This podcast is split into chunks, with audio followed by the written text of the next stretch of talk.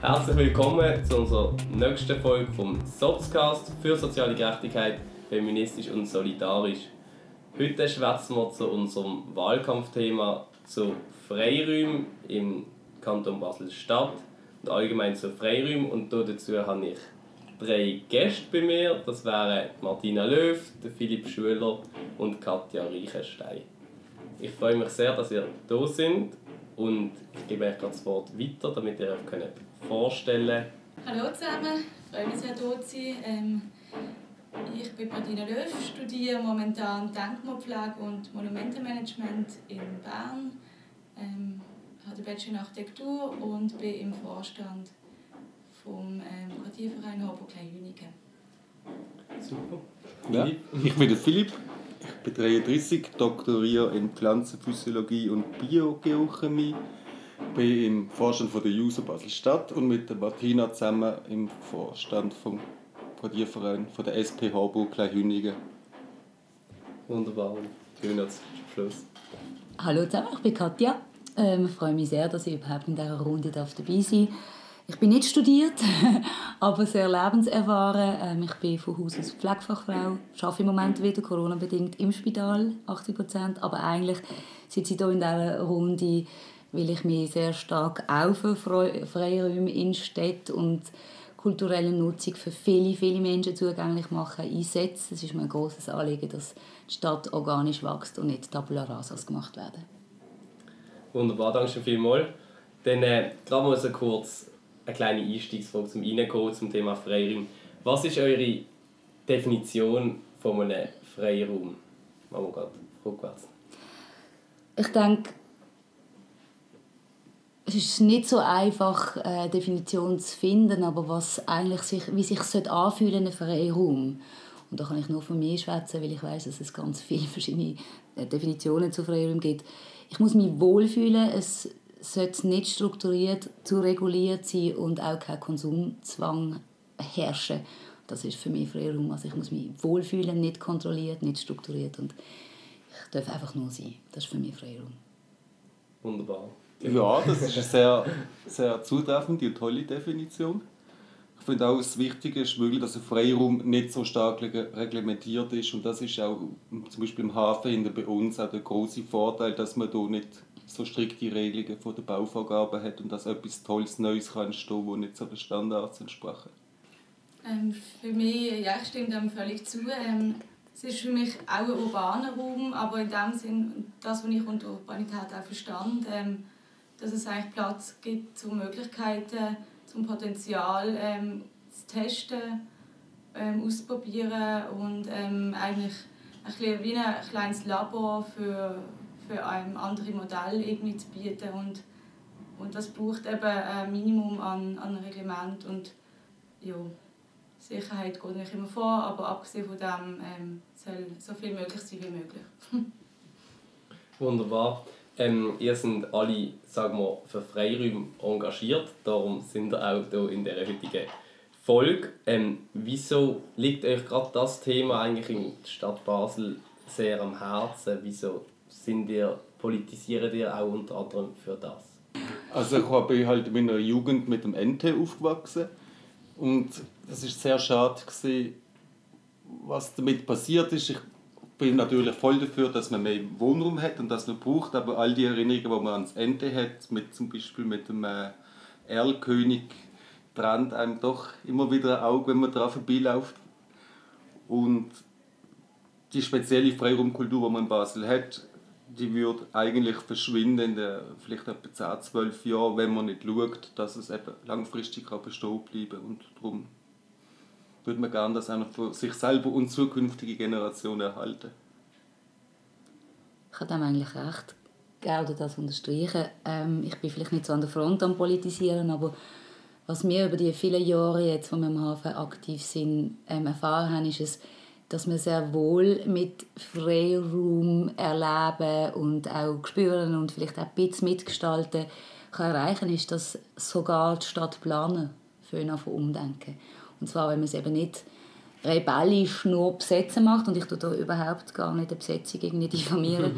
Aber ich merke, man wird ernster genommen, man kann wirklich ernsthaft einen Einfluss nehmen. Also halt eben auch in der Politik, wenn man mit Argumenten, mit nicht nur schönen Worten, sondern auch mit Machen und aufzeigen, was alles möglich ist, dass es eben nicht nur äh, möglich ist, eine Stadt weiterzuentwickeln, wenn man alles wegnimmt und neu macht, sondern dass man Sachen, die organisch entstanden sind und halt eben aus einem Freiraumgedanken oder einem Zwischenraum nutzen, dass, dass äh, das durchaus ein Teil nicht nur soll sein, sondern eigentlich auch muss sein von einer Stadt und auch von einer neuen Quartierentwicklung, weil man sieht es am Ende, du hast es gerade als Beispiel gebracht, Dort haben wir alles wegrasiert, außer eben der Herr König, aber der hat Mühe. Und der Rest, mit dem Rest probieren sie jetzt krampfhaft eine Seele anzukriegen. Und es gelingt ihnen eher schlecht als recht bis jetzt. Und das ist eigentlich mein grosses Anliegen, dass man moderne ähm, Stadtplanung, und modern meine ich wirklich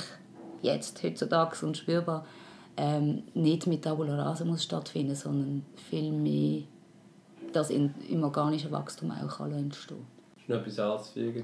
Ähm, ja, das organische Wachstum, ähm, das scheint mir auch sehr wichtig zu sein. Auch eben als, ähm, von meinem Hintergrund her, da interessiere ich mich auch für Denkmalpflege, ähm, weil es mir einfach ein Anliegen ist, dass eben, ich meine, Baum fällt auch nicht vom Himmel. Also alles, was wächst, hat irgendwann auch Wurzeln. Und ähm, ja, ich denke, darum ist es eben wichtig, ähm, dass, man, dass man Wachstum in jeder Form immer ein bisschen so angeht. Und gerade wenn es um Lebensraum geht, scheint mir das wahnsinnig wichtig zu sein.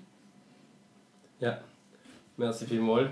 Ähm, jetzt spezifisch zu dir, Katja, du engagierst dich ja im Verein Shift Mode. Ähm, kannst du vielleicht beschreiben, was der Verein macht?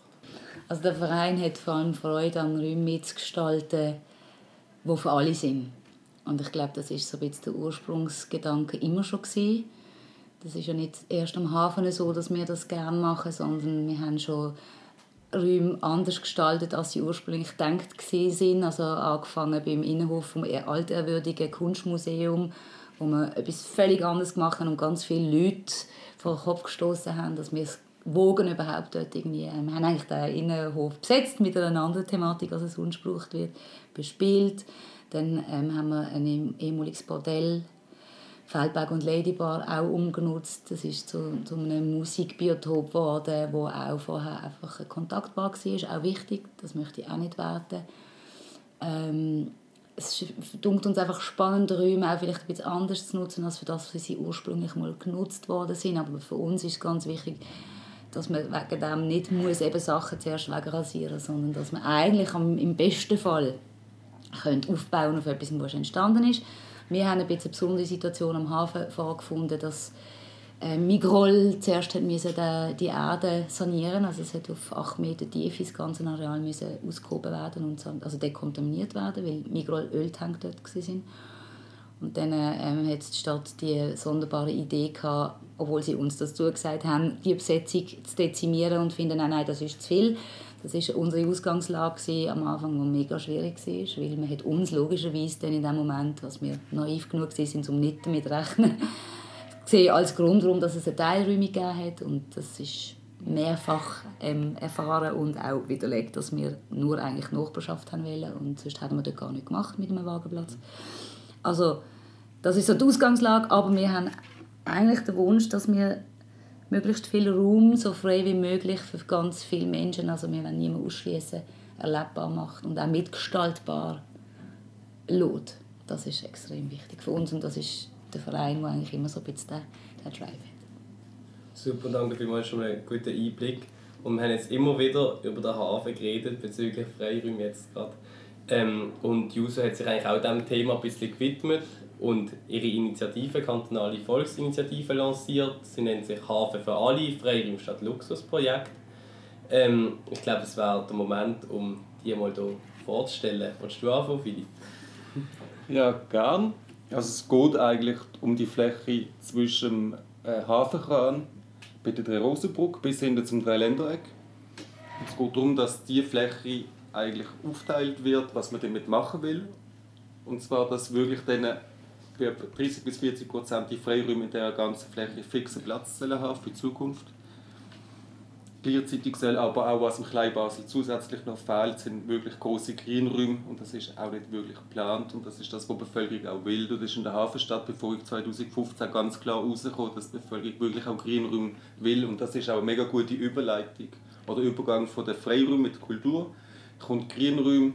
Und dann fordern wir auch noch, dass ein gewisser Teil äh, sozialer Wohnungsbau wird, weil wir sagen, sozialer Wohnungsbau soll nicht nur an Ort sein, wo sonst niemand wohnen will, auch eine Autobahn, sondern auch wirklich halt an einem schönen Ort, wo Leute wohnen wollen.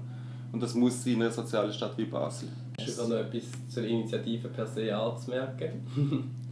Nein, ich glaube, das fasst eigentlich sehr gut zusammen. Es ist auch bewusst, ähm, es wird einfach gewisse Leitplanken setzen und ähm, eigentlich der Gedanke eben von partizipativer Planung ähm, weitertragen. Also was dann nachher weiter passiert, ähm, das finden wir dann zusammen raus.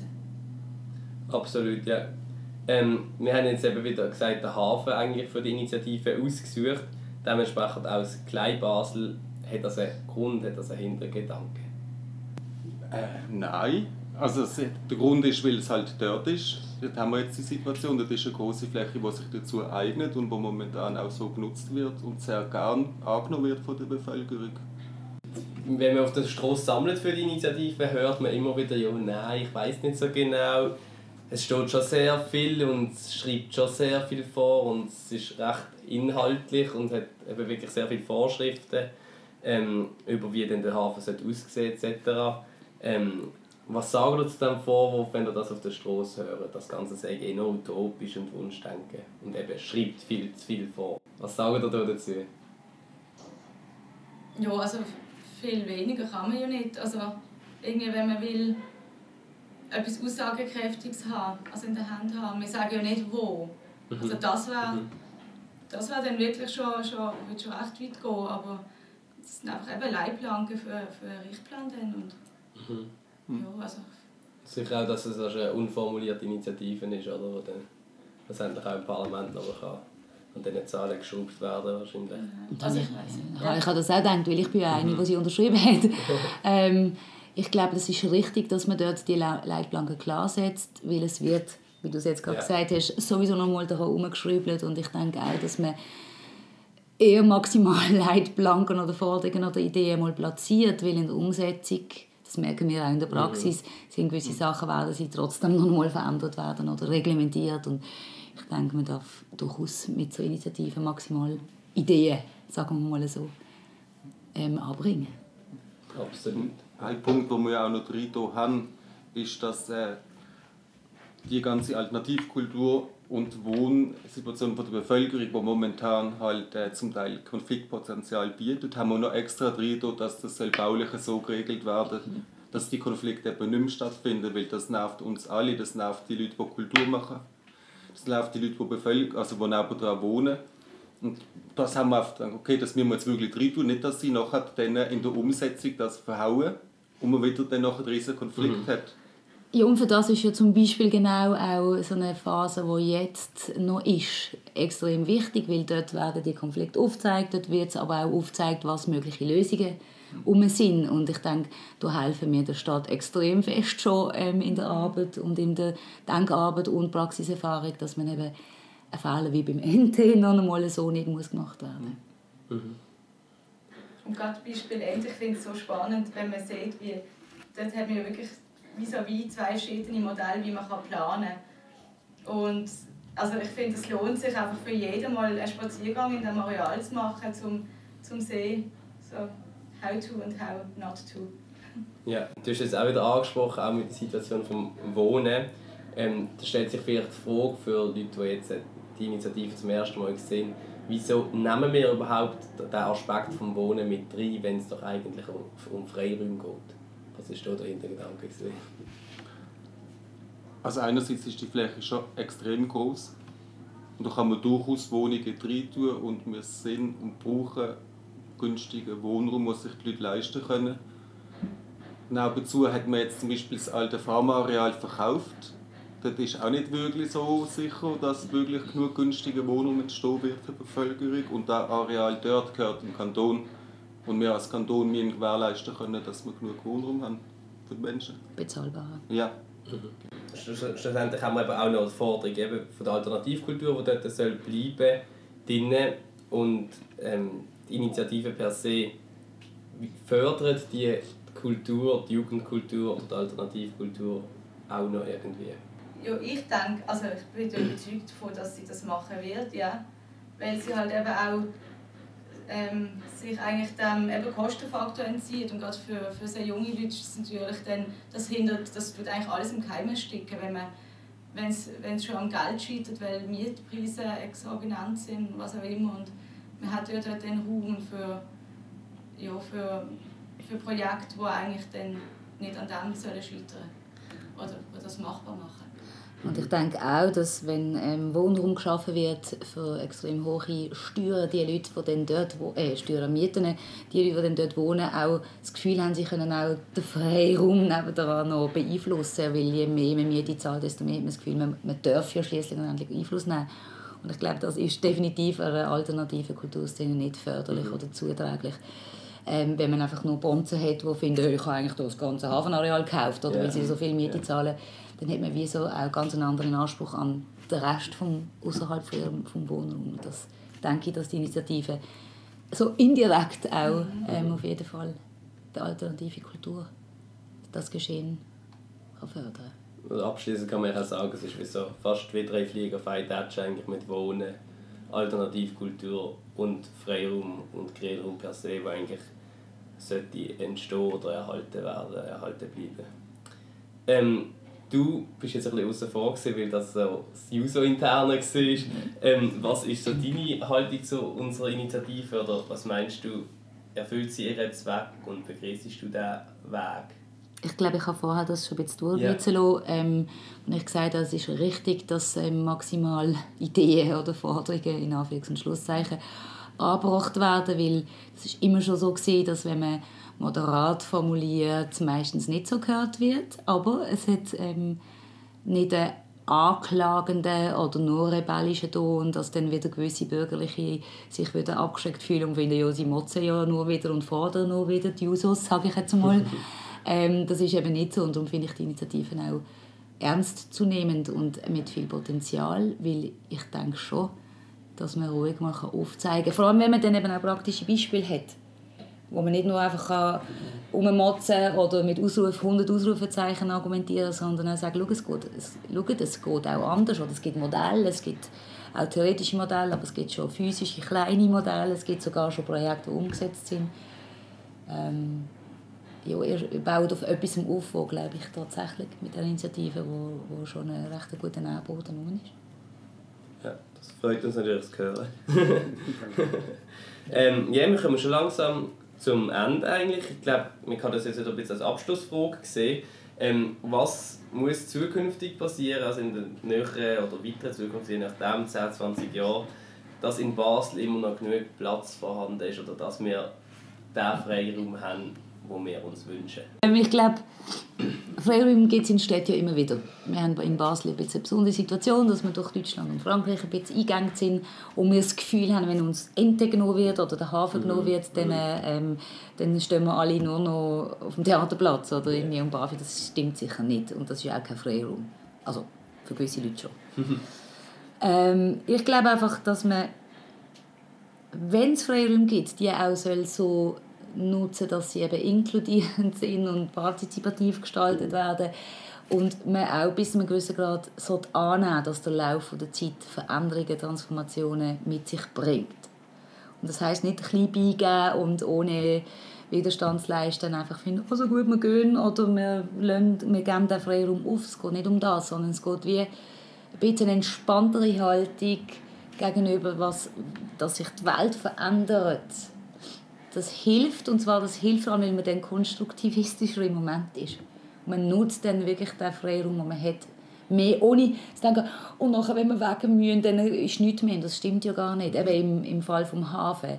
Ich meine, wenn jetzt alle die Zwischennutzungen nicht mehr sein sollten, die jetzt sind, oder nur noch vielleicht etwas oder zwei, drei Sachen, ähm, es ist ja nicht so, dass nichts übrig bleibt von dem. Auch beim NT bleibt nicht, nicht, nicht, nicht übrig, sondern sie haben gelernt, dass sie das so nicht mehr machen dürfen jetzt und können machen, weil das ist eine nicht ein Totgebot, das wäre jetzt wirklich ein bisschen äh, ein Klassenausdruck, aber ich meine, sie töchteln um und brauchen Unmengen von Geld für irgendwelche Sachen oder Freiräume im Quartier auf der Erlenmann zu kreieren und ich glaube, es ist wie ein gewisses Annehmen vom, vom Fakt, dass sich etwas muss bewegen und dass auch immer etwas zurückbleibt. Es bleibt immer etwas zurück. Es ist nicht einfach nur fertig, wenn ein Schon, ja. so wie wir es kennt haben, vorbei ist. Habt ihr noch etwas zu sagen zu der zukünftigen Stadtplanung oder so bezüglich Freiräume? Aber ist gut. Also es kommt ja darauf an, was für Freiräume es sind. Ich meine, wenn wir, also wir fokussieren uns ja zum Teil jetzt auf Freiraum als die kulturelle Nutzung, die lüdere kulturelle Nutzung und die braucht halt schon spezielle Orte, wo sie sich entfalten kann, aber auch flächenmäßig passend sein müssen und auch genug groß sein sollten. Und da sehe ich schon ein Problem, also wenn, wenn jetzt hier nicht wirklich geschaut wird. Wir werden darauf warten, dass Roche und Novartis wegziehen, zum Beispiel, dass wir wieder so Flächen haben. Und das ist halt, äh, ich glaube, will niemand unbedingt in dieser Stadt, zumindest nicht stadtfinanziell mäßig und für den Arbeitsplatz nicht. Und darum finde ich eben wichtig, dass jetzt unsere Initiative durchkommt und angenommen wird. Dann sind wir zumindest mal safe für die nächste Zeit, was etwas heißt. Dann haben wir immerhin einen Ort, wo man kann sagen okay, doch, jetzt kann sich etwas Bundes langfristig halten. Ja. Super. Dankeschön vielmals. Das ist, glaube ich, ähm, ein gutes Ende. Sehr gut. Dann äh, danke ich euch natürlich, dass ihr gekommen sind und dass ihr euch Zeit genommen habt, mit mir oder für die User über Freiräume zu schwätzen. Und danke allen, die zugelassen haben. Und ich freue mich schon wieder auf die nächste Folge zum nächsten Wahlkampfthema.